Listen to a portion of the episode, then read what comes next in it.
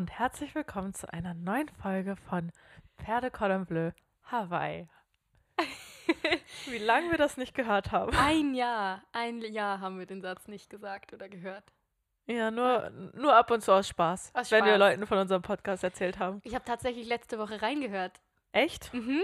Einfach hatte- aus Jux. Ich hatte zwei, dreimal so gedacht, oh, da hatten wir doch mal eine Podcast-Folge drüber. Das muss ich eigentlich mal wieder anhören, was ich damals darüber gedacht habe. Und es dann einfach immer vergessen. Aber ja. Und ähm, auch wenn ich Leute darauf angesprochen haben, weil es Ja. steht immer noch in meiner Insta-Bio mhm. und da wird es auch, da wird es auch noch bleiben, weil ich bin sehr stolz drauf. ja. Es macht mega Spaß. Und dann können wir auch gleich mal drüber reden, warum wir hier wieder vor dem Mikro sitzen. Ja, nach einem Jahr Pause haben wir uns hier das erste Mal wieder zusammengefunden. Es ist ein bisschen komisch. Ich kann so, ja, es ist, es ist einfach ungewohnt. Ja, es ist, es ist ein Jahr her. Ja. Davor war es fast zwei Jahre jede Woche. Ziemlich genau zwei Jahre. Erster Lockdown. Stimmt. Timing passt. Timing Mhm. passt sehr gut. Ja, voll. Wieso sitzen wir hier? Wieso sitzen wir hier? Ähm, wir sitzen hier, weil Es sich wieder richtig es anfühlt. fühlt sich wieder richtig an. Ähm, wir haben damals aufgehört aus verschiedenen Gründen. Ähm, Zeit war ein großer Grund. Ja. Es hat sehr, sehr viel Zeit konsumiert. Und wir wussten beide nicht mehr so recht, was wir teilen sollen. Was können wir noch sagen? Weil wir haben in den zwei Jahren sehr, sehr viele Themen abgedeckt, die uns beschäftigt haben zurzeit. Und ich glaube, gerade für mich war es einfach wieder, wieder ähm, erste Priorität, was zu erleben. Wieder Und was selbst zu, inspiriert zu werden. Genau, ich musste wieder selbst inspiriert werden und ich wusste überhaupt nicht, was ich noch erzählen soll, weil ich wieder einfach mehr Input von außen gebraucht habe. Mhm. Und jetzt habe ich das Gefühl, dass, dass es wieder... Dass du viel Input von außen hattest. ich, hab, ich hatte viel Input und ich habe irgendwie wieder Dinge, die ich mega gerne teilen möchte. Und ja, ich habe was erlebt. Und Ja, bei voll. dir? Bei mir bist ja eigentlich. Also ich glaube, wenn du jetzt nicht da wärst, würde, hätte ich nicht das Bedürfnis, mich alleine vors Mikro zu setzen und was zu erzählen. Aber als Jamie war ja viel am Reisen und ich habe sie auch hier und da ähm, zeitweise begleitet, ähm, einfach in Form von Urlaub. Und beim letzten Urlaub oder bei der letzten Reise nach Thailand sind wir eigentlich beide aufeinander zugekommen und waren so, jetzt kann ich es mir gerade wieder vorstellen. Und keine Ahnung, wo das hinführt, keine Ahnung, in welcher Regelmäßigkeit das jetzt hier wieder stattfindet. Aber wir haben jetzt gesagt, hey, jetzt fühlt sich richtig an und wir werden sicher eine weitere Folge ist in Planung. Ja. äh, eine englische. Ich glaube, das wird ein bisschen komisch, mit dir auf Englisch zu reden. Also so eine Stunde lang, nur, wenn nur wir zwei im Raum sind. Genau. Aber Das hat ja. sich eigentlich auch aus all den Reisen ergeben, weil äh, alle Leute, die wir halt beim Reisen kennenlernen, meistens kein Deutsch sprechen. Mhm. Uns aber mega cool finden, dass wir einen Podcast haben. Mhm. Und dann versuchen wir immer, denen irgendwie was zu übersetzen. Und dann dachten wir, in, in Gedenken an alle, die jemals gefragt haben, worum geht es denn in eurem Podcast, für die machen wir dann eine englische Folge. Nach der, nachdem wir schon eine schweizerdeutsche Folge hatten. Genau, genau. Nur bin ich immer die, die irgendwie sprachlich herausgefordert, mehr herausgefordert Oh wird. mein Gott, nein. Ich habe auch noch nie Englisch ins Mikro geredet. Das, das, das ist das Problem von nächste Woche, Finja und Jamie. Genau. Diese Woche ist ein Recap, würde ich sagen. Kleines. Kleines Live-Update. Wie so, Update. wie so eine YouTuberin. Ja, Ja. was sind bei dir im letzten Jahr so passiert? Ich habe eben schon drüber nachgedacht, das ist viel und nicht so viel. Also, weißt du, wenn, wenn, wie so, Mhm. wenn dir Zeit auf einmal lang, wenn du an das ein Ereignis denkst, denkst du so, oh mein Gott, das ist ja schon Ewigkeiten zurück. Und dann denkst du an ein Ereignis, was unmittelbar davor oder danach war und du denkst, hey, es war gestern. Und genauso fühlt es sich mit dem letzten Jahr an. Gefühlt ist nicht so viel passiert, aber wenn man so an die einzelnen Ereignisse denkt, ist mega viel. Also, äh, ich habe mich beruflich wieder äh, no weiterentwickeln müssen, sage ich mal. Ähm, ich war ja damals beim Colt, also einem regionalen Magazin, noch 40 Prozent angestellt, also zwei Tage die Woche ähm, aktiv ähm, da am Arbeiten. Und das hat letztes Jahr im Sommer ähm, das Ende bekannt gegeben. Und dann war für mich natürlich so, okay, was passiert jetzt? Äh, was War mache ich das, jetzt? war das das erste Mal in deinem Leben, dass Entscheidungen für dich getroffen wurden in diesem, in diesem Sinne? Weil du hast dich ja nicht. Weil ich mich nach, dafür entschieden habe in dem Moment. Ja. Ähm. In dem, na, also ich, ich bin die schlechteste Kassiererin der Welt. du wurdest gegangen. Ja, ich wurde gegangen. ähm, ich musste, ich habe mal nach der Schule ähm, in einem Supermarkt an der Kasse gesessen. Und wenn ich eins sagen kann, ist, dass ich das nicht gut kann. Also vielleicht ist es mittlerweile anders, aber nein, das konnte ich nicht. Von daher, da musste ich dann gehen. Ähm, sie haben es mir nicht so gesagt, aber ich bin mir ziemlich sicher, dass es daran lag, dass ich einfach viel zu langsam war und keine Ahnung hatte von dem, was ich da tue. ähm, aber so in, im erwachsenen Berufsleben schon. Also sonst natürlich, es haben immer äußere Umstände auch meinen Weg ein bisschen vorgegeben. Also so in die Selbstständigkeit bin ich schon, glaube ich, am Anfang auch eher so gerutscht, weil es der, der Lebensweg so vor, oder weil, keine Ahnung, bei dem einen Arbeitgeber nicht, nicht mehr Arbeit, also nicht genug Arbeit für 100 Prozent mhm. war. Und dann habe hab ich halt andere Wege gesucht. Aber das war auch immer ein Weg, den ich mir vorstellen konnte. Also war es eigentlich so, so ein Mix aus ähm, gezwungen und freiwillig. Ähm, es blieb mir wie keine andere Wahl, aber vielleicht war es auch, wurde ich da in dem Moment zu meinem Glück gezwungen. So. Aber ja, in dem Moment, so, so eine Situation hatte ich vorher noch nicht.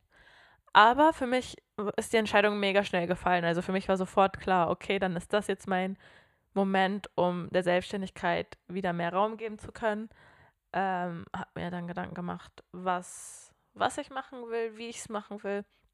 Ähm, habe mir dann einen Monat eigentlich Zeit genommen, meine Webseite zu erstellen, nach der ich schon vorher immer wieder so, ja, hast du eine Webseite oder hast du eine Visitenkarte? Also ich dachte ja auch eine Zeit lang, Visitenkarten sind einfach veraltet. Ja. Ähm, und Würdest du es immer noch sagen? Nein, ich habe jetzt neue Visitenkarten, ähm, weil ich einfach merke, es wird, es ist nicht, dass du täglich danach gefragt wirst, aber wenn du danach gefragt wirst, ist es einfach sehr gut, eine zu haben und zu sagen, ja, hier. Und ähm, habe sie deshalb jetzt immer in meinem Portemonnaie und mit und ähm, brauche sie auch ab und zu. Und vor allem die Website war ein Riesenstep, weil ich einfach das erste Mal alle meine Arbeiten auf einen Blick hatte. So. Und auch Leute das erste Mal alle meine Arbeiten auf einen Blick sehen konnten, weil ich glaube, wer mich nur zum Beispiel auf Instagram verfolgt oder ab und zu mitbekommt, was ich so mache oder in Gesprächen mitbekommt, was ich mache, dem fällt es manchmal schwer einzuordnen. Was, was machst du eigentlich? Also letztens hat mich auch eine ähm, Kollegin, Bekannte gefragt, was machst du? Also wie würdest du deinen Job beschreiben, wenn dich jemand fragt? Und da kann ich mittlerweile sagen, hey, ich fotografiere und schreibe, ich mache Text und Bild und kombiniere das oder mache es auch einzeln. Also wenn jemand nur einen Text braucht, schreibe ich nur einen Text. Wenn jemand nur Fotografie braucht, dann mache ich auch nur das. Aber habe natürlich auch die Möglichkeit, das gut zu kombinieren auf Webseiten, auf Social Media und so weiter. Und das war so ein großer Step, dass ich das eigentlich machen konnte. Ich habe, ich glaube, es war letzte Woche oder die Woche davor, ich weiß auch nicht. Ähm, du hast ja dein WhatsApp auf ähm, wie heißt das? Auf Business. Äh, Business, genau, auf Business umgestellt.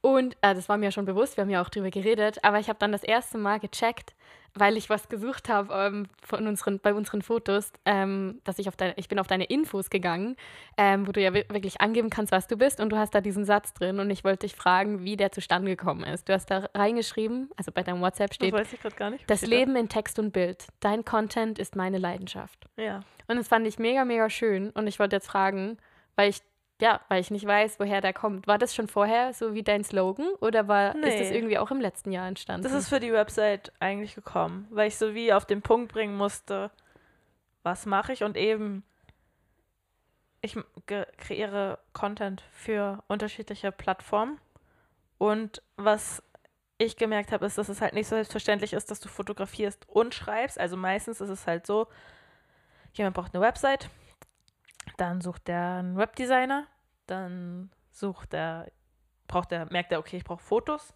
Dann entscheidet er sich entweder dafür, hey, ich kaufe sie irgendwo ein, bei Stockfotos oder so, je nachdem. Oder ich sage, hey, ich brauche jemanden, der für mich die Fotos machen geht. Und dann brauche ich noch jemanden, der coole Texte schreibt. Also es sind drei Personen, die sich auch noch absprechen müssen, die irgendwie interagieren müssen, ähm, mit denen du interagieren musst, was drei, drei Kommunikationswege für dich bedeutet, plus untereinander, je nachdem. Und ich mache eigentlich all das. Also, ja, ja ich, ja, ich mache eigentlich genau die drei Sachen und Das bedeutet für den Kunden, er muss nur mir Bescheid geben und dann kümmere ich mich um die Fotos. Ich weiß schon, wo ich die Fotos einsetzen möchte. Ich weiß schon, welcher Text soll dazu oder eben, was kann ich dazu schreiben. Und das ist eigentlich, also es hat Vor- und Nachteile für mich. ähm, das habe ich dann auch im letzten Jahr gemerkt. Aber es ist dann spannend zu schauen, okay, was sind, wie kann ich, also wie kann ich mit den Nachteilen umgehen? Was ist daran wirklich so die, der, die Krux? Also, und wie kann ich das, ja, das besser machen, sage ich mal. Aber es hat auch sehr viele Vorteile. Das reflektieren mir zum Beispiel immer wieder Fotografen, Fotografinnen, dass sie es eigentlich mega cool finden, dass ich halt die Fotos, die ich mache, auch, dass ich die in so einen Kontext bringen kann. Und damit, da kam eben auch der Slogan so, wie, wie bringe ich das, was mir halt auch vorher immer mega schwer fiel und wie, soll, wie sollen andere verstehen, was ich mache, wenn es mir schon schwer fällt, das in einen Satz zu packen. Mhm. Und deswegen war es eigentlich so dieses, hey, ich kreiere Content und ich packe eigentlich das Leben und das ist auch im Unternehmensbereich, also ich packe auch Unternehmen, stelle ich da mit Texten und Bildern. Und ich bin zum Beispiel der Meinung, also eine gute Re Fotoreportage kann für sich existieren und kann auch die Geschichte erzählen. Aber der Text zum Beispiel auf Social Media ist einfach die halbe Miete. Also du kannst gute Fotos posten, aber wenn du die Geschichte nicht dazu erzählst, jetzt zum Beispiel für Unternehmen, dann wird es schon mega schwierig für den, den Empfänger oder die Empfängerin das zu verstehen und zu lesen, also zu in den Kontext zu bringen. Du musst eigentlich alles mitliefern. Ja. Und du kannst noch so coole Texte schreiben. Wenn die Fotos nicht catchen, dann wird vielleicht auch der Text nicht gelesen. Und so ergänzt sich das eigentlich mega gut, was mir mega Spaß macht, da auch immer besser zu werden. Deswegen habe ich zum Beispiel ja die letzten anderthalb Jahre ein CRS in Fotografie gemacht, weil ich wie gesagt habe, hey, ich mache mega gern Fotos. Ich glaube, ich mache sie auch nicht schlecht, aber ich brauche wie einmal so eine oder möchte für mich einmal eine Basis äh, haben, auf der ich dann aufbauen kann und habe gemerkt, dass mir das extrem geholfen hat, dass ich mich da extrem weiterentwickelt habe und nochmal einen ganz anderen Bezug zu bekommen habe und ja, da nochmal so eine andere Professionalität auch reingebracht habe. Ähm, Was glaubst du, sind die drei Dinge, die dieser Fotokurs dir einfach gebracht hat? Also jetzt richtig allgemein zusammengefasst, welche drei Punkte? Mm dass das gegen, dass ich, also ich muss wie an die Arbeit rangehen, dass das Gegenüber keine Ahnung hat. Also ich habe voll oft, also wir haben dann zum Beispiel Fotos besprochen und was für mich selbstverständlich war, hat das Gegenüber gar nicht gesehen oder worüber ich mir Gedanken gemacht habe, das hat das Gegenüber gar nicht gesehen und wirklich an die Arbeit mit so einem mega neutralen Blick ranzugehen und zu sagen, okay, für mich ist es verständlich, aber versteht es auch ja. jemand anders und mir da auch so eine zweite Meinung einzuholen. Ähm, dann hat es mir, das war ein großes Learning, ich war vorher halt voll auf Hochformat getrimmt durch Social Media, ähm, weil Hochformat da ja einfach durch das Handyformat schon viel besser funktioniert und einfach darauf optimiert ist. Und ich war felsenfest der Überzeugung, Hochformat ist besser als Querformat. Und mittlerweile mache ich sehr gerne Fotos im Querformat. Die nutze ich dann halt nicht für Social Media, sondern für die Website. Mhm. Aber, oder eben für, für ausgedruckt, was ich mittlerweile auch sehr gern mag. Und wirklich, also am Anfang musste ich wie Fotografin spielen. Also äh, habe ich mich manchmal so gefühlt, so, jetzt spiele ich Fotografin und jetzt verhalte ich mich wie eine Fotografin. Ähm, aber musst du vielleicht auch. Du musst ja in diese Rollen schlüpfen, damit ja, du wieder voll. an alles denken kannst. Ja, aber mittlerweile ist es nicht mehr so, ich schlüpfe in eine Rolle, sondern es, es ist halt ein Teil meines Jobs. Es wurde verinnerlicht. Ja, voll. Ähm, und dann eben auch Fotos der Motiv oder der, ja, zum Beispiel in Thailand. ich habe fast keine Fotos, wo ich drauf bin. Und das ist okay und das ist cool, weil ich hab, will viel lieber das, was ich sehe, einfangen und in einen schönen Rahmen geben und ja, ich merke dann auch, dass ihr Freude dran habt, also dass ich die Fotos euch dann schicke und ihr mega Freude dran habt und dann mache ich auch gern von euch Fotos. Aber es ist nicht mehr so, früher, wenn man so anfängt, da macht man ja schnell auch, also ich habe mit Foto angefangen, aber irgendwann macht man auch schnell so von sich oder von Freunden oder keine Ahnung. Und jetzt mache ich es auch viel mehr, um irgendwie die Geschichte zu erzählen oder des Motives wegen oder ja, habe so andere, andere Bereiche auch für mich entdeckt. Also Natur, äh, Hochzeiten letztes Jahr mit Mensch, also viel mehr auch mit fremden Menschen, fremden im ersten Moment, Menschen umzugehen vor der Kamera. Reisefotografie, Events, Locations und da dann wirklich so rauszufinden. Und da bin ich immer noch auf dem Weg. So, was macht mir richtig, also macht mir alles Spaß, aber wo möchte ich mich mehr drauf konzentrieren? Was verträgt sich vielleicht auch gut? Also ich habe zum Beispiel gemerkt, wenn ich unter der Woche ich komme mir vor, als würde ich voll den Monolog halten und hoffe, dass es das ist okay. Das ist, das ist ja auch das, ähm, das Recap hier. Ja, aber da bin ich noch so auf dem Weg zu finden, was verträgt sich auch, weil wenn ich unter der Woche ähm, normalen Bürojob habe, in dem Sinne einfach Büro zu Bürozeiten arbeite, weil meine Kunden dann arbeiten, weil ich dann, ich bin immer noch 40 Prozent ähm, festangestellt bei meinem anderen Arbeitgeber. Ähm, und dann merke ich halt, wenn ich dann am Wochenende eine Hochzeit habe, dann mache ich nicht, weil ich weiß, ich bin am Samstag sieben Stunden auf einer Hochzeit oder zehn Stunden oder zwölf Stunden dann wäre ja eigentlich der Grundgedanke, und das können sich machen Hochzeitsfotografen, Fotografinnen auch, hey, dafür mache ich am Dienstag, Mittwoch frei. Das mache ich dann aber nicht, weil ich ja da auch noch meine anderen Kunden zu betreuen habe und merke dann einfach, dass sich das nicht so gut verträgt, weil ich dann schnell dazu tendiere, mich zu überarbeiten oder einfach zu viel zu machen und das sich dann auch in der Qualität widerspiegelt, für mich, äh, mit meinem Anspruch. Und jetzt für mich, wie gesagt, habe, hey, wenn es sich ergibt, dann mache ich gerne eine Hochzeit, weil mir macht es mega viel Spaß. Ich habe auch, also ich habe letztes Jahr sieben Hochzeiten gemacht, entweder alleine oder als Zweitfotografin, habe auch mega viel dabei gelernt, weil bei Hochzeiten hast du so alles. Mhm. Du hast ähm, viele Menschen, du hast aber auch eben Stilllife, weil du ja auch noch Deko und Raum und so fotografierst. Du hast ähm, auch diese Emotion, du hast mega viel Verantwortung. Du hast diese ges gestellten Shootings, mhm. aber du hast auch dieses natürliche, natürliche Beobachtende. Ja. Du hast unterschiedliche Lichtverhältnisse. Mhm. Du hast eigentlich an einem Tag so viel und lernst auch mega viel und mega schnell, was ich mega geschätzt habe. Ähm, aber eben, das muss ich halt mit dem anderen auch vertragen. Und deswegen mache ich bin ich jetzt so, hey, wenn es sich ergibt, mache ich es mega gern. Aber es ist jetzt nicht, dass ich das gerade mega suche. Mhm. Ähm, aber es kann auch sein, dass sich das wieder ändert. Also ich weiß es nicht. Ich, ich merke halt bei mir, dass ich mache das, was wie es sich ergibt und wie es kommt. Zwischendurch mache ich mir Gedanken, okay, was will ich und wohin, wohin will ich? Und dann versuche ich irgendwo da den Weg zu finden und zu gehen. Und jetzt das letzte Dreivierteljahr war cool. Es hat, es hat mega Spaß gemacht und ähm, es ist schön, dass es so auf Anklang stößt und dass ich so das auch schönes Feedback bekomme für das, was ich tue und dass die Projekte so abwechslungsreich sind. Und ich habe im letzten Dreivierteljahr auch wieder total Spaß an Social Media bekommen. Ich mache auf meinen eigenen Kanälen deutlich weniger.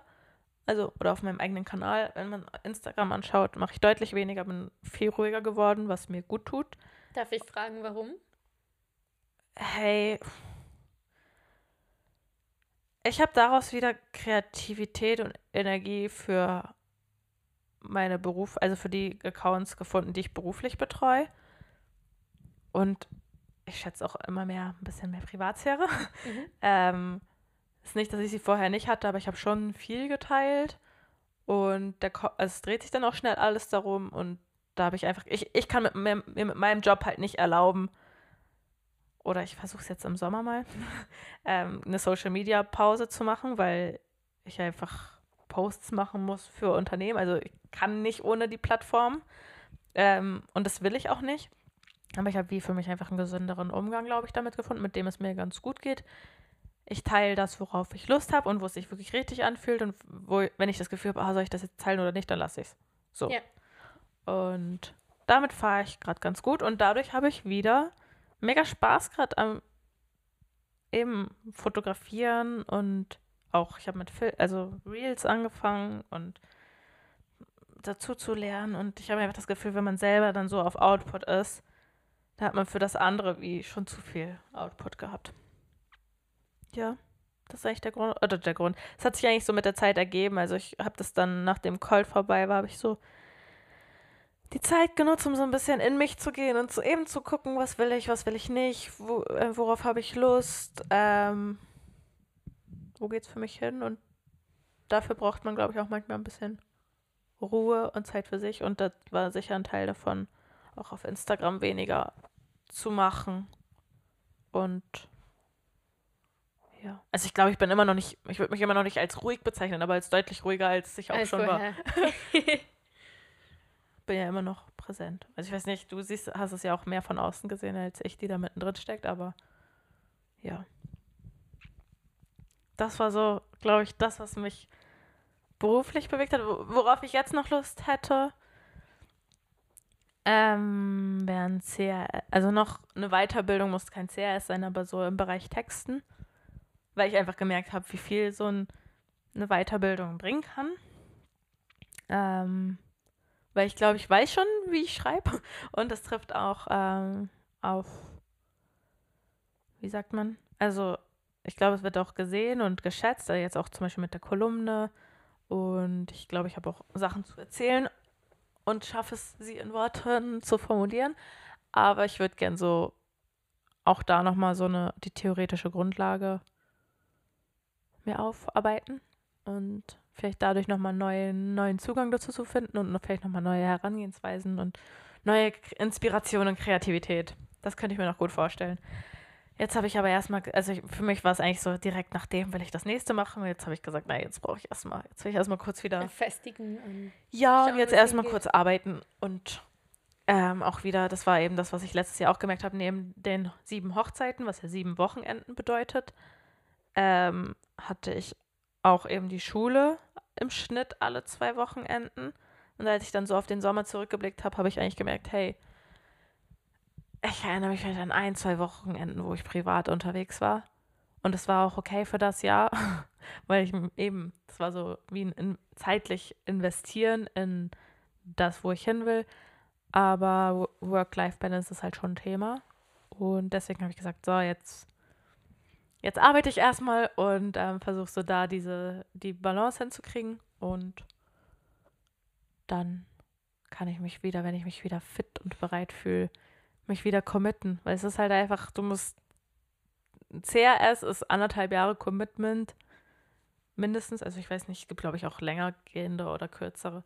Aber das ähm, ist einfach so, du sagst anderthalb Jahre Ja zu etwas und musst alles andere darum Mhm. arrangieren und koordinieren und ja, es ist einfach intensiv und das muss man dann wirklich wollen und deswegen vielleicht nächstes Jahr.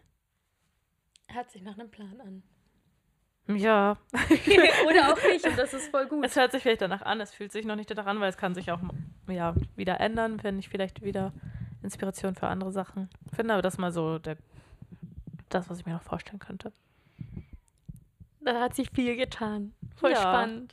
Ja, und auch so abwechslungsreich eben neben so Privatkunden dann eben auch weiterhin für Firmen unterschiedliche Themen aufzuarbeiten und zu gucken, okay, wie kann man das kommunizieren, wie kann man das irgendwie anschaulich kommunizieren, dass es jeder versteht, eben so mit diesem neutralen Blick, dass, dass man dem Kunden, also dass man annimmt, dass der Kunde grundsätzlich nichts weiß. Ähm, weil das habe ich nämlich immer, da ste- steckt man so schnell drin, weil man selber schon so viel über ein Thema weiß, nimmt man an, dass der Kunde ein gewisses Grund-Know-how hat, was er oft ja einfach nicht mitbringt, weil es nicht sein Thema ist. So. Mega. Genauso ist es ja auch umgekehrt dann. Ja. Was ist bei dir passiert? Ähm, bei mir ist auch sehr viel passiert. Ja, äh, ich habe einen Bachelor. Herzlichen Glückwunsch. Äh, ja, den habe ich im letzten Juli abgeschlossen. Ich bin sehr stolz drauf. Mhm. Ähm, ich bin aber dankbar für das letzte Jahr, weil ich das erste Mal wieder Dinge umgesetzt habe, die ich mir schon vorgenommen habe, seit ich klein bin. Äh, ich bin stolz auf meinen Bachelor, aber ich bin mir manchmal nicht sicher, ob ich den wirklich, wirklich wollte, weißt du? Also ich bin froh, dass ich ihn gemacht habe Mhm. und ich, ich habe das Studium absolut geliebt und äh, alle Möglichkeiten, die, mit, die damit gekommen sind, die ganzen Einblicke, die ich erhalten durfte, das möchte ich nicht missen und ich bin auch unglaublich stolz auf alles, du hast mir beigebracht. So ein Bachelor im Zeugnis bedeutet nicht nur, du hast eine Ausbildung in deinem Bereich, sondern es sagt halt auch sehr, sehr viel darüber aus, dass du mit Abgabeterminen umgehen Mhm. kannst, dass du organisieren kannst oder zumindest konntest, weil du hast einen Bachelor. Ähm, und das hat mir viel gegeben und ich bin, ja, ich bin glücklich, dass ich das jetzt habe. Aber ich saß zum Beispiel nie mit 15 daheim und wollte einen Bachelor. Ich habe die Kanti und alles gemacht, weil sich das ergeben hat. und das mache ich mache auch gerne Dinge deswegen. So ist das Leben. Du gehst mit, was sich gerade ergibt, machst du und was sich gut anfühlt, Mhm. ist halt, ist halt Nimmst mit meistens oder auch nicht, das ja? Richtige, genau, und nimmt man dann mit. Ähm, und dementsprechend, wie schon gesagt, bin ich froh, dass ich das habe. Aber es war so schön, endlich mal wieder so einen Traum verwirklichen zu können. Das ging für sehr viele Menschen auch nicht wegen Corona. Mhm. Aber letztes Jahr war echt mein Traum, nach Thailand zu gehen, den ich mir verwirklichen konnte. Ja. Und meinen Dive Master da zu machen. Und ich fange jetzt bewusst damit an. Ähm, wir sind jetzt gerade aber im Dezember. Also ich habe das von Dezember bis jetzt gemacht. Vielleicht musst du kurz für Leute, die nicht so Genau. Ahnung haben, erklären, was ein Dive Master Natürlich, ist. da kommen wir gleich dazu. ähm, viele Leute dachten, ich habe einen Master gemacht. Ah, wirklich? Sie dachten, ich habe einen Master in Thailand gemacht, weil ich gesagt habe, ich mache einen Dive Master. Ähm, das fand, ja, ich, auch, stimmt, ja, das fand ich auch mega spannend, weil da sind wir wieder beim Thema, Ja. was du vorhin gesagt hast. So ähm, Leute, die nicht in dieser Bubble unterwegs sind, haben gar keine Ahnung, was das bedeutet. Nee, ein Dive Master bedeutet, ähm, das ist die erste Professionalitätsstufe sozusagen beim Tauchen. Und zwar ist man damit zertifiziert, mit zertifizierten Tauchern ähm, unter Wasser eine Tour zu machen. Also ich bin basically Tourguide unter Wasser. Ich darf Kurse assistieren, ich darf ähm, Wiedereinführungen geben für bereits zertifizierte Taucher. Das bedeutet, die brauchen einen Open Water Kurs. Für alle, die nicht wissen, was das ist, das ist einfach der erste Kurs. Das ist das, was ich gemacht habe. Genau. Das geht zwei, drei, nein, drei Tage. Genau. Ein Tag Theorie, dann bist wir noch im Pool und dann bist du noch zwei Tage unter Wasser, also im Genau. Meer. Und lernst eigentlich alle Basis-Facts, die du zum Tauchen brauchst. Absolut. Zum sicheren Tauchen. Genau, und so zum Verständnis, größter Unterschied halt zur Tauchlehrerin ist, dass ich die Leute nicht zertifizieren darf, nicht ausbilden darf. Ich darf aber dabei sein, während das passiert und da ist halt auch eine mega Spannbreite. Ich meine, wie schon gesagt, nach, nach einem Open-Water-Kurs hast du einen Tauchgang im Pool gemacht und vier Tauchgänge im Meer. Ja. Das heißt, ich bekomme dich eigentlich nach vier richtigen Tauchgängen, kann ich mit dir unter Wasser gehen. Aber dann gibt es auch Leute, die tauchen halt schon so länger, als ich auf der Welt bin. Die haben dann so 500 Tauchgänge, aber ich gehe dann trotzdem mit denen tauchen, obwohl ich halt meine, meine Baby-Tauchgänge habe. Ähm, Wobei du hast jetzt mittlerweile auch schon knapp 150. ja, jetzt, Ja. jetzt habe ich mir was ansammeln können. Aber das hat die ganze Arbeit halt auch ultra spannend gemacht, Mhm. weil, weil da so, so, eine breit, so ein breites Spektrum an Kunden und Kundinnen gekommen ist. Dann gab es Leute, die haben schon 40 Tauchgänge, aber haben immer noch Angst unter Wasser. Ja. Also ich habe auch sehr viel darüber gelernt, ähm, wie mit Menschen umgehen, wie mit Ängsten umgehen, wie, wie kann ich den Leuten ein Umfeld gestalten, in dem sie sich wohlfühlen. Und da muss man sich selber teilweise auch ein bisschen anpassen, weil jeder Mensch braucht ein bisschen was anderes, braucht andere Worte, andere, manche wollen gar nicht berührt werden, andere Mhm. brauchen es, dass du sie berührst. Und ich habe da sehr, sehr viel drüber gelernt. Äh, genau, ich habe nicht nur Urlaub gemacht. Natürlich ist es immer mega schön, da zu arbeiten, wo andere Leute Urlaub machen. Aber ähm, man kann auch da einen Alltag bekommen. Und das war auch so ein bisschen mein Ziel. Mhm. Äh, Ja, du das eigentlich an beiden Orten. Also, du warst ja noch in Portugal, um das kurz vorwegzunehmen, genau, damit mein Satz Sinn macht. Aber du hast ja an beiden Orten, bin ich jeweils am Ende gewesen. voll. Und da ist halt wirklich, also ich war da dann zum Urlaub machen, aber ich habe halt durch, dadurch, dass du da gearbeitet hast, halt auch deinen Alltag mitbekommen Mhm. und gemerkt, dass das für dich gerade eben nicht Urlaub ist.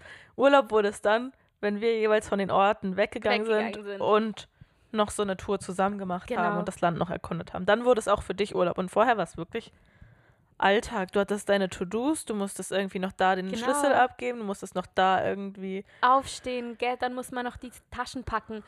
Ähm, aber da, das macht es ja dann auch irgendwie aus. Also ich Mhm. habe ich hab mir das ja auch ausgesucht, im Ausland einfach irgendwo noch eine Heimat zu finden, noch, noch einen Alltag zu sehen, was für Berufe man sonst noch machen kann. Dinge, die vielleicht halt in der Schweiz schwieriger sind, weil wir haben halt leider kein Meer. Und in den Seen ist es doch ein bisschen anders und das habe ich extrem genossen. Ich habe letztes Jahr auch Möglichkeiten gesucht und gefunden, wie man ähm, Arbeiten slash Urlaub miteinander verbinden kann, ohne dass man so, so viel Geld dafür zahlt. Also gerade mein Dive Master, der wurde mir bezahlt von der Tauchschule und ich habe das dann abgearbeitet. Und das war für mich eine mega große Möglichkeit, weil ansonsten hätte ich halt ein Dive Master, ist eine ganz normale Weiterbildung. Die hätte gut Geld gekostet und so war es für mich die Möglichkeit, das umsonst zu machen und danach auch noch Erfahrung zu sammeln in der Arbeit. Weil hätte ich Geld bezahlt, hätte ich diese Ausbildung in zwei Wochen bekommen können. Aber ich hätte keine Ahnung gehabt, wie ich mit den Menschen umgehen muss, wie ich mit, nicht nur mit den Menschen, auch wie ich mit dem Boot umgehe oder mit den ganzen Konditionen unter Wasser, die sich halt von Tag zu Tag unterscheiden. Die unterscheiden sich mit der Mondphase, mit dem Wetter, mit, mit allem und ich bin sehr dankbar, dass ich das irgendwie machen konnte. Ich habe während der Zeit kein Geld verdient, das sage ich hier jetzt auch noch. Ähm, das ging komplett von meinem Ersparten weg. Aber das war okay, weil Thailand ist ein günstiges Land und wenn man das richtig macht und richtig budgetiert, dann, dann funktioniert das auch. Und ja, dann Ja, es war ja quasi ein Investment. es war ein Ja. Investment in mich, genau. Ja. Und daraus hat sich dann auch der Wunsch eigentlich ergeben, dass ich das weitermachen möchte, dass ich das irgendwie weiterverfolgen möchte. Davor, also direkt, ein bisschen Zeitplanung, wie ich das hier erzähle, ein bisschen komisch, aber das andere lag mir gerade mehr am Herzen, das direkt zu erzählen, weil das war mein Ziel und das wollte ich auch unbedingt machen mit dem Dive Master. Und das ging auch länger, oder nicht? Das hat ging- mehr Zeit in Anspruch Genau, das genommen hat- als die andere Reise. Das hat mehr Zeit in Anspruch genommen und es musste halt auch zu dieser Saison sein, Ja. weil ähm, in Thailand oder gerade da, wo ich war, war halt die Tauchsaison von, ähm, also die Hauptsaison fängt dann im Dezember an, deshalb wäre es wie sinnlos gewesen, vorher hinzufahren. Ja. Genau, aber was habe ich vorher gemacht? Das heißt, direkt nach dem Studium bin ich dann nach Portugal gegangen, weil das Meer lässt mich einfach nicht los und nebst dem Tauchen war es für mich irgendwie auch ein großes Anliegen, mal Surfen auszuprobieren. Wir haben ja das die ganze Zeit immer so ein bisschen ausprobiert. Ich habe mit 18 in Australien das so ein bisschen ausprobiert, aber Surfen ist halt eine Sportart. oh, das das- braucht so viel Das Geduld. lernt man halt nicht von heute auf morgen. Und es ist auch nicht wie Skifahren, weil. Doch, es, ist, es wäre wie Skifahren, wenn man jedes Mal noch den Hügel hochlaufen müsste. Ja, ich finde, Surfen ist wirklich was. Das ist nichts für große Egos. Nein! äh, Oh, Weil ich bin wirklich so ein Perfektionist und ich habe den Anspruch an mich, wenn ich was mache, dann will ich es halt sofort können. Und du weißt es, in Marokko Ja. bin ich einfach, hat mir Surfen schnell mal gezeigt, nicht mit mir. Weil es einfach eben, du musst erstmal gegen die Wellen ankämpfen, du musst rauskommen. ja. Dann, Dann bist du schon am Arsch. Ja, Weil da bist du schon am Eine Arsch. sportliche Meisterleistung. Puh.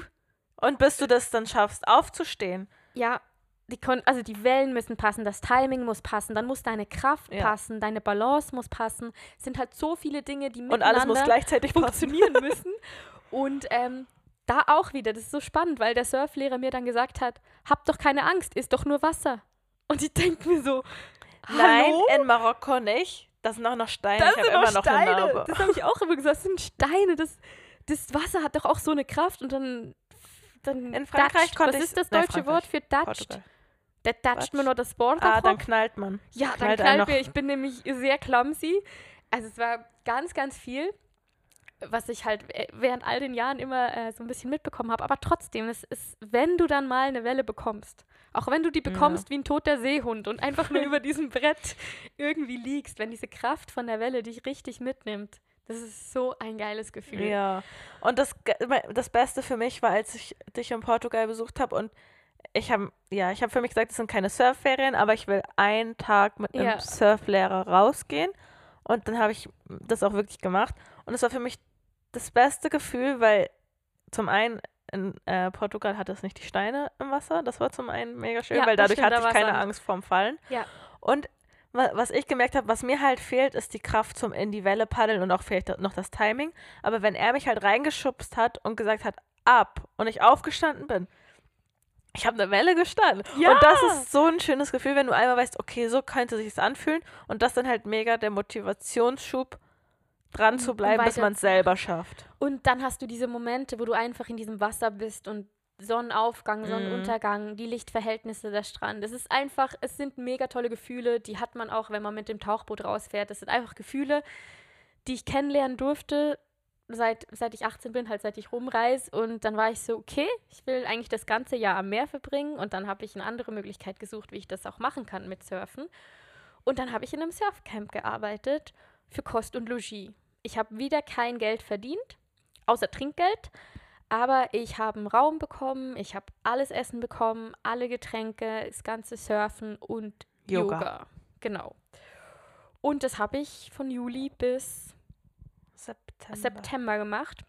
Es war mega toll. Also man hat dann einfach Juli, August, Zwei Monate. zwei Monate Ja. genau. Und danach sind wir noch rumreisen gegangen. Mhm. Ja, es war mega. Äh, ich durfte Gastgeberin sein ähm, in dem Camp. Wir hatten, wenn wir ausgebucht waren, 18 Leute. Also es war voll über, überschaubar. Man hat alle gekannt. Ähm, es, war, es haben sich tolle Dynamiken ergeben. Es war auch ultra spannend, ähm, das mitzuerleben, wie sich Gruppen bilden, wie sich auch keine Gruppen bilden, was die Leute machen. Und es war halt zwei Monate lang immer am gleichen Ort und immer das Gleiche. Aber weil jede Woche neue Gäste da waren, war trotzdem jede Woche anders. Mhm. Nach den zwei Monaten, muss ich aber ganz ehrlich sagen, war ähm, mein Surfen war besser, natürlich. Ich, ich, ich war jeden Tag im Wasser, wenn Wellen da waren. Das war manchmal dann auch, du musst halt schauen, wann ist, one. One. Wann ist das Swell da, wann macht das Wetter mit? Das, ist- das ist aber das Schöne, wenn du dann zwei Monate da bist, dann. da macht es auch nicht, wenn es Ja. mal zwei Tage regnet, weil wenn die Meter dann, die, wenn die Meter dann drei Wellen sind, äh, wenn die Wellen drei Meter sind, dann brauche ich doch nicht reingehen. Ja, voll.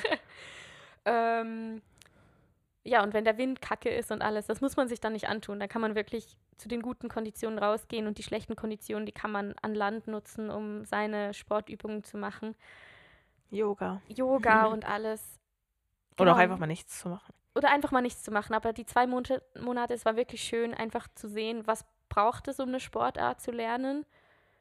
Richtig Hut ab vor allen, die das können oder die das, die das schon gelernt haben, weil das, ich, Snowboarden ist die erste Sportart, für die ich mich bewusst entschieden habe. Mhm. Weil Skifahren, Skifahren lernt man halt einfach als Kind. Ich glaube, viele Dinge, die man als Kind lernt, äh, Lernt man als Schweizerin als einfach als Schweizerin. Kind.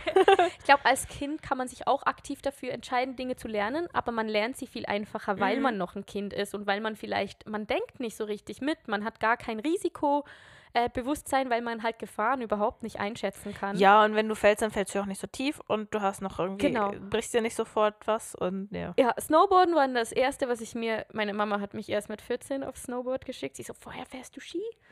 War auch okay. Ähm, ich habe dann mir angefangen, Snowboarden beizubringen.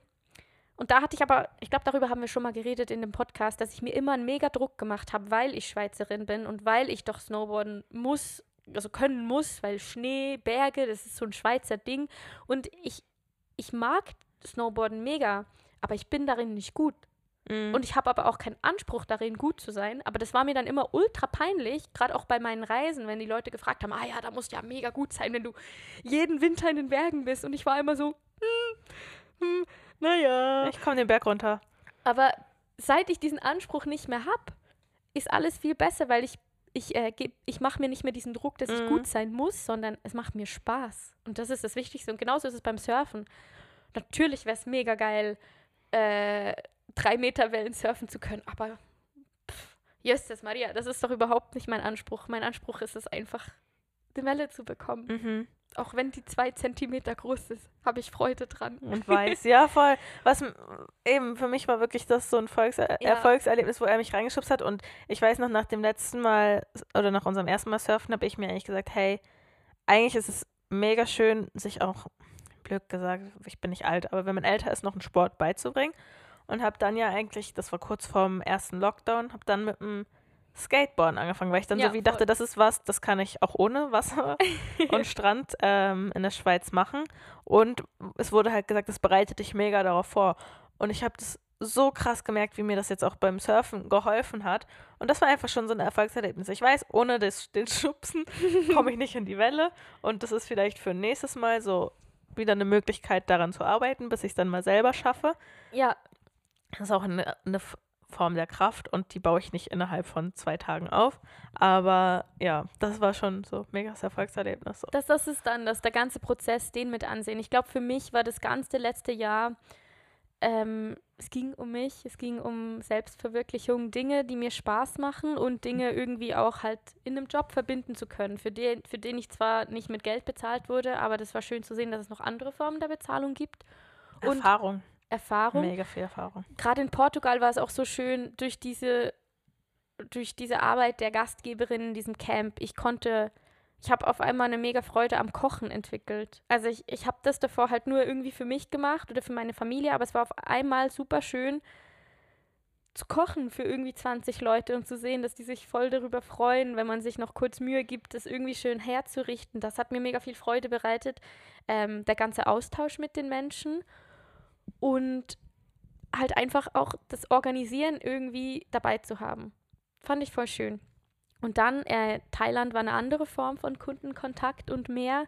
Da war es ähm, viel weniger Kontakt mit den Gästen. Man hat die am Morgen kennengelernt und am Nachmittag sind die, sind die wieder irgendwo hingegangen. Äh, in Portugal waren die halt eine Woche lang da.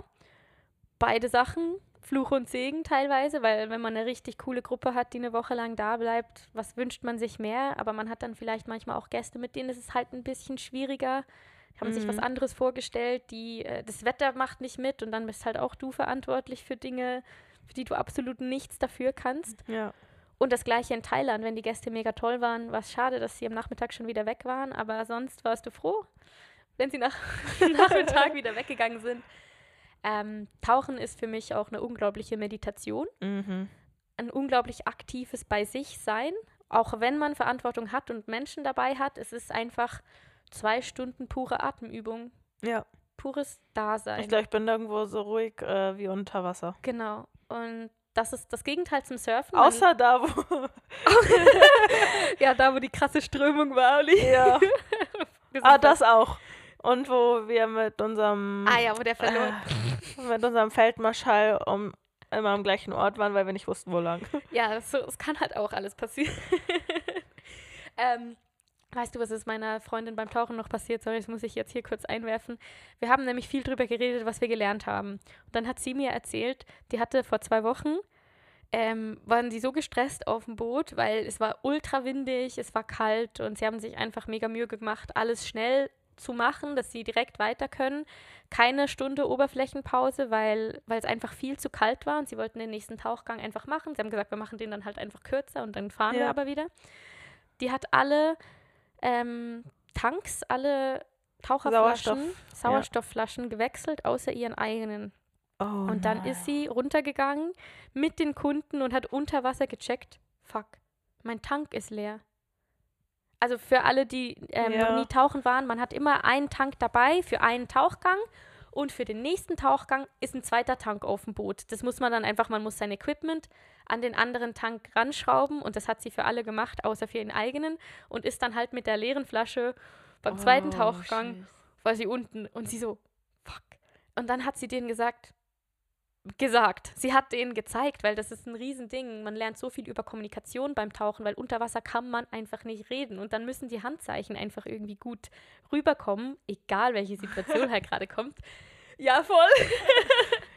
Wir haben mal einen unter Wasser verloren und da musste ich das auch irgendwie signalisieren, ja. hey, wo ist er? Und dann ja. Das ist auch so spannend. Da kann man, kann man auch noch einen ganzen Podcast drüber machen, wie unterschiedliche Kulturen sich unter Wasser mit ihrem ja. Körper unterhalten.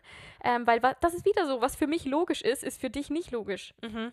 Und da muss man so viele äh, Sachen irgendwie berücksichtigen. Aber jedenfalls hat sie denen dann gesagt, bleibt unten. Sie ist hoch, hat innerhalb von drei Minuten ihren Tank gewechselt, ist wieder runtergegangen.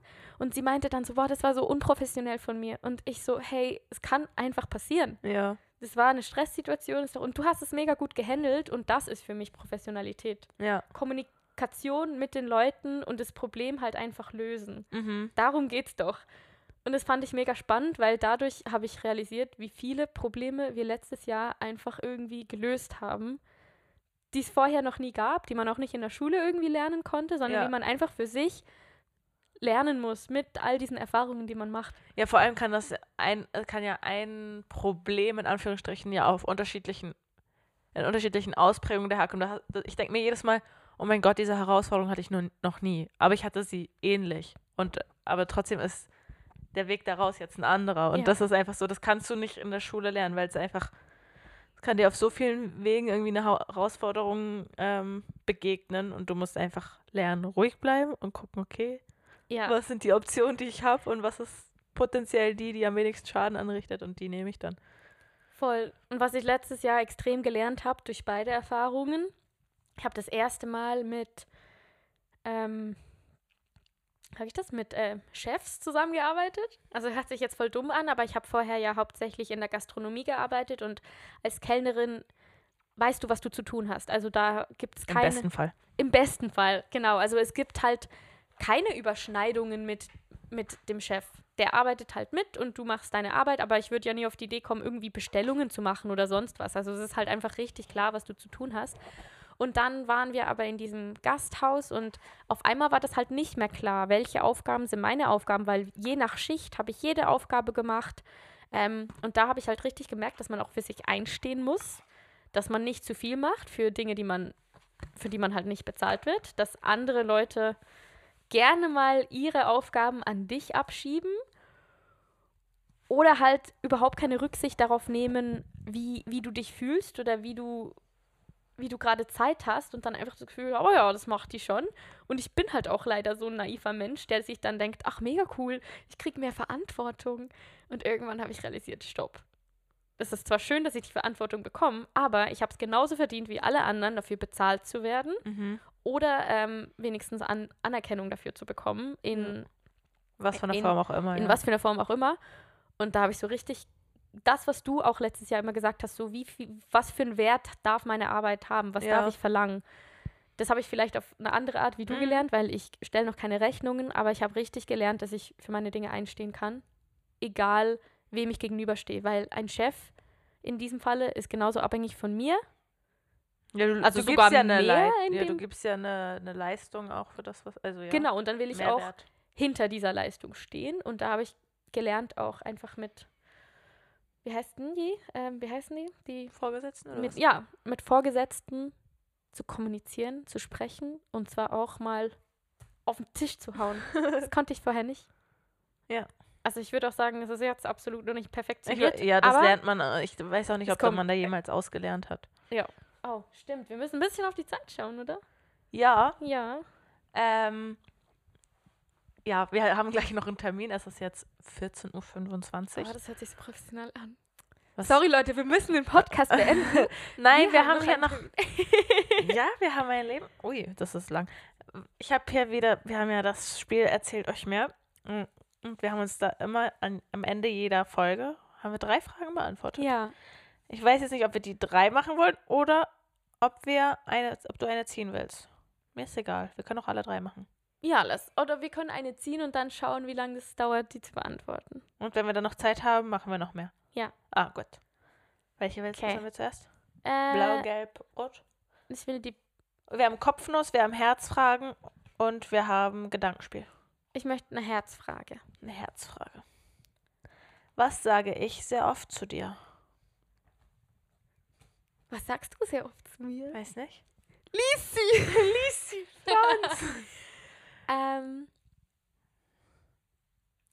ich glaube, da du so äh, begabt bist mit Worten, sagst du tatsächlich nicht oft dieselben Worte zu mir, aber ich glaube, du sagst mir oft denselben Inhalt sozusagen. Vielleicht aber auch nicht mit, mit Worten, sondern vielleicht lese ich manchmal auch zwischen den Zeilen, aber ich glaube, immer wenn du zu mir kommst nach meinen, nach meinen Auslandaufenthalten, kommt, kommt Finja halt immer am Schluss noch dazu.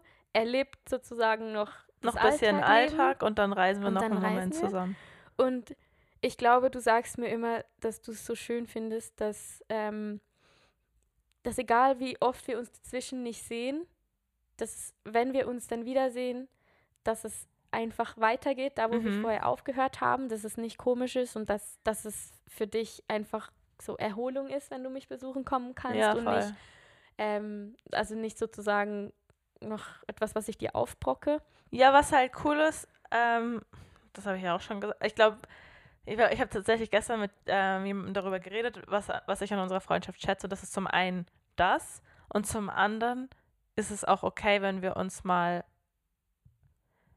Wir haben einen Altersunterschied Ja, den haben wir. und den merken wir manchmal mehr und manchmal weniger. Und ich finde es cool, dass es einfach okay ist, dass wenn man ihn gerade mehr merkt und wir uns, we wenn wir weniger Parallelen haben, ob sei es in der in unserem Leben, also von den Lebensumständen oder von den Ansichten oder von uns physisch nicht nahe sind, weil du irgendwo auf der Welt unterwegs bist, ähm, dass wir uns trotzdem so im Herzen da sind und wissen, hey, es ist eine Phase, Mhm. wir sind gerade einfach auf unterschiedlichen Wegen unterwegs, aber trotzdem sind wir ein Teil vom Leben des anderen, irgendwo in irgendeiner Form.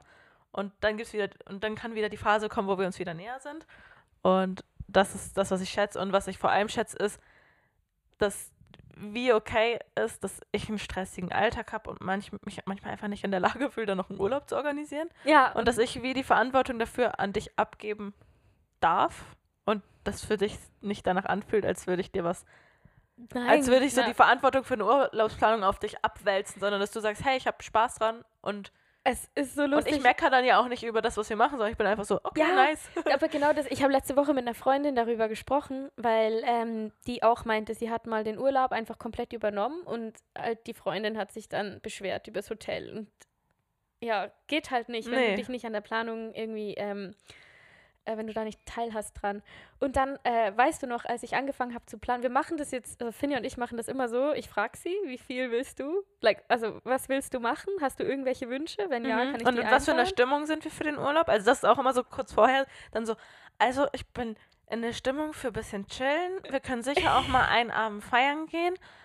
Aber sonst will ich, glaube ich, einfach nur in der Sonne liegen. Oder wir sind so, nein, ich will das und das und das machen und ich will irgendwie noch das machen. Und Mega. Keine, ja. Dann gibt's, das, das ist immer wichtig, erstmal abchecken, wo, wo stehen wir, was wollen wir Ja. vom Urlaub. Und dann so, hey, wie viel äh, willst du wissen? Soll ich einfach planen, Mhm. was, ich, was ich denke, passt für uns? Oder gehen wir einfach? Und dann entscheidest du. Und das, finde ich, passt. Ja, Total. voll. Weil dann kann, weißt du, was, was okay ist. Und dann ist auch immer noch so die Frage, wer will wie viel bezahlen. Und dann hat man eigentlich so alle Voll. Eckdaten. Und was letztes, ich weiß nicht, ob du das oft zu mir sagst, aber das sage ich oft zu dir. Ich bin mega dankbar, dass wir so gut kommunizieren können. Mhm. auch wenn es vielleicht manchmal in gewissen Situationen schwieriger ist Ja. oder wir nicht wissen, was man kommunizieren sollen.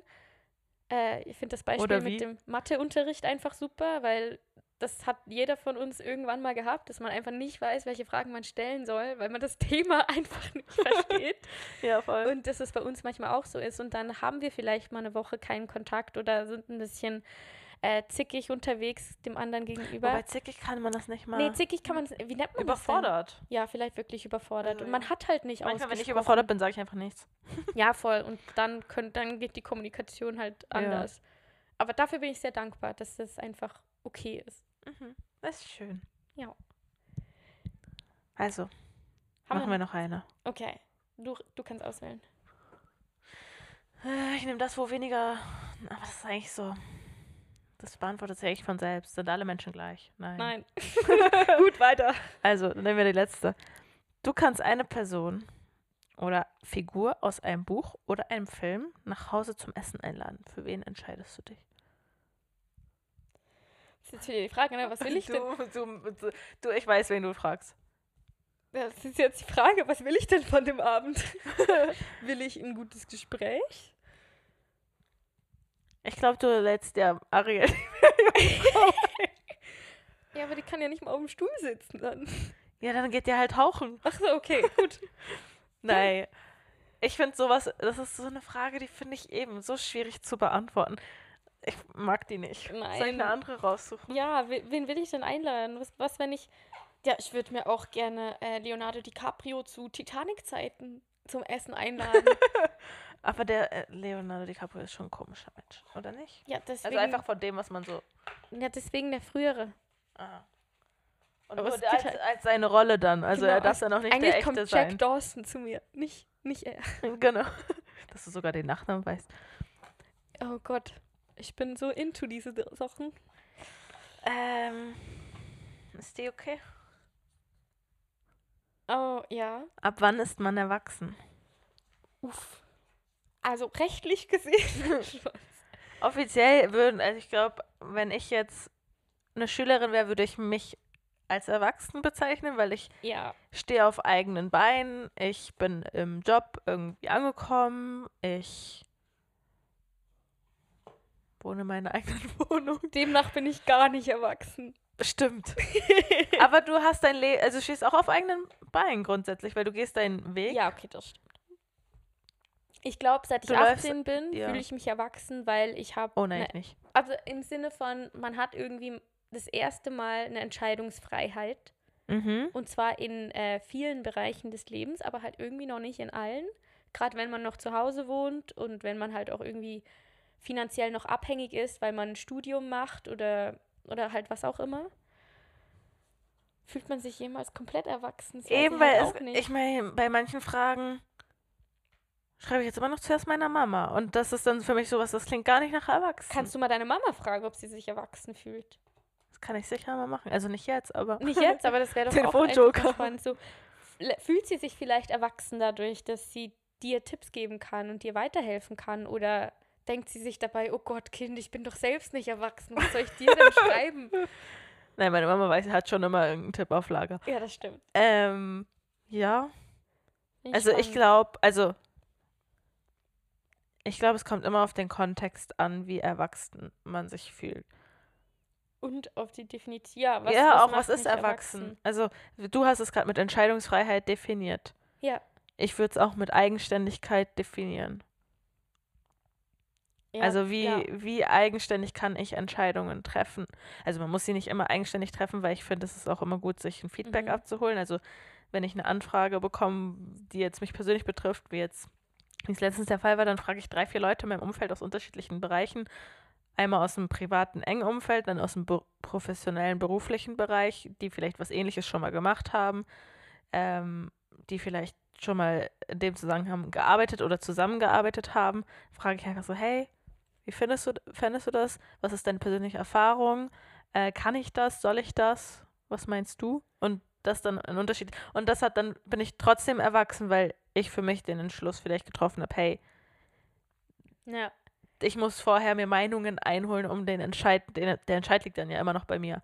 Aber so, Je länger, je mehr merkt man halt auch, dass andere Leute, die man vielleicht als erwachsen bezeichnen würde, gerade auch ältere Leute, die man vielleicht als aus der Familie kennt, dass die dann auch wieder irgendwelche Entscheidungen treffen, wo man sich denkt, what Nicht the so was erwachsen. zur Hölle, was, was war das denn jetzt? Aber ja, aber zum Ja. Erwachsensein gehört ja auch dazu, Fehler Fehlentscheidungen zu, machen, zu treffen. lernen, genau.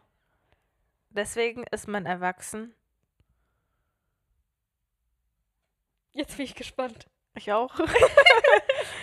ja, man ist erwachsen, sobald man. Also, sobald man. Ich meine, ich könnte ja auch. Ich würde wahrscheinlich schon auch einen Weg finden, ohne meine Mama zu fragen. Ja, So, ich glaube, sobald man selbst sein Leben in die Hand nimmt und Entscheidungen. Genau, und das trifft. dürfen die falschen Entscheidungen Ja. natürlich auch sein und aus denen dann weitermachen. Und es ist auch erwachsen, seine Mama zu fragen. Ich finde, das macht es doch gerade aus, dass man nicht Angst davor hat, Hilfe zu holen Ja. in, in Ja, ja, eben, das ist wie. entfernten Und es kann ja dann in dem Moment auch nicht nur meine Mutter, sondern auch noch andere Leute sein. Es ist ja Genau. Und die Entscheidung ist es dann ja nicht, dass ich sage, hey, was soll ich machen? Und dann sagt die Person, mach das und du sagst so, okay. Sondern das ist so, hey, an deiner Stelle würde ich das und das machen. Oder Ja. hey, das ist der, ich sehe den Vorteil und den Nachteil. Das hast du vielleicht vorher nicht so gesehen. Dann fragst du noch andere und dann gewichtest du selber, hey, wie schwer wiegt der Vorteil, wie schwer wiegt der Nachteil, was überwiegt und wie entscheide ich mich dann? So. Ja. Ich glaube, etwas aus der Schule, was mir extrem geblieben ist, ähm, als wir über das Thema Aufklärung gesprochen haben. Und da kommt Immanuel Kant, ich weiß nicht, ob es dir gerade ein Name ist. Ja, ja. Und Philosophie war in meinem Ja. Profil super, eines der drei super. Kernfächer. Und dieser eine Satz, dass man halt aufgeklärt ist, sobald man, sobald man sich seines eigenen Verstandes bedienen kann. Mhm. Und das finde ich irgendwie immer noch, also vielleicht habe ich das jetzt auch sehr falsch zitiert, aber das, so ist das für mich einfach hängen geblieben. So, sobald man einfach eigene Gedanken hat, eigene Ideen und auch irgendwie dann abwägen kann, war das gut, ist es gut, wird es gut?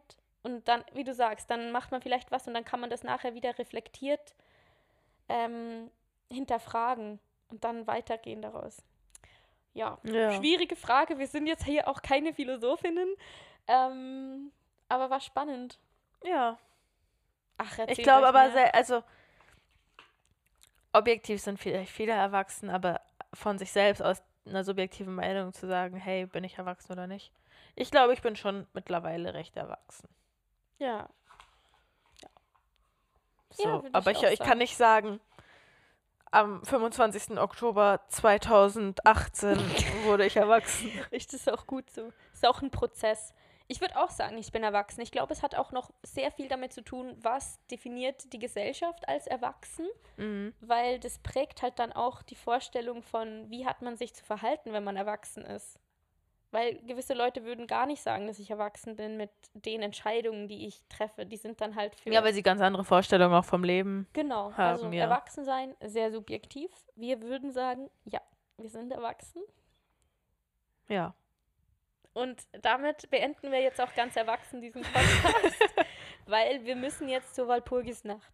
Genau, wir feiern heute ähm, ein Jahreskreisfest und ich bin ganz gespannt, was uns erwartet, weil ich Ja. das noch nie gemacht habe. Und ähm, ich muss noch schnell die Münze schneiden für den Couscous-Salat.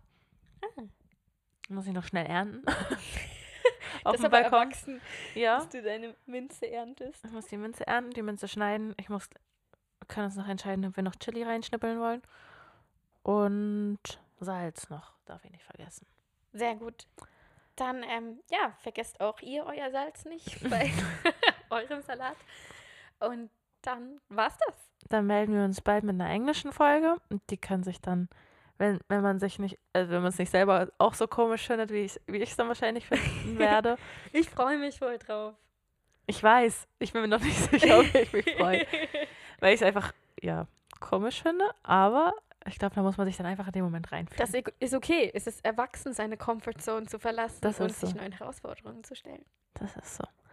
Also, das war eine coole erste Folge, die jetzt wie lang ging? Anderthalb Stunden? Nicht Krass, ganz. cool.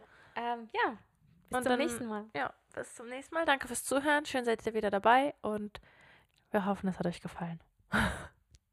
Tschüss. Tschüss.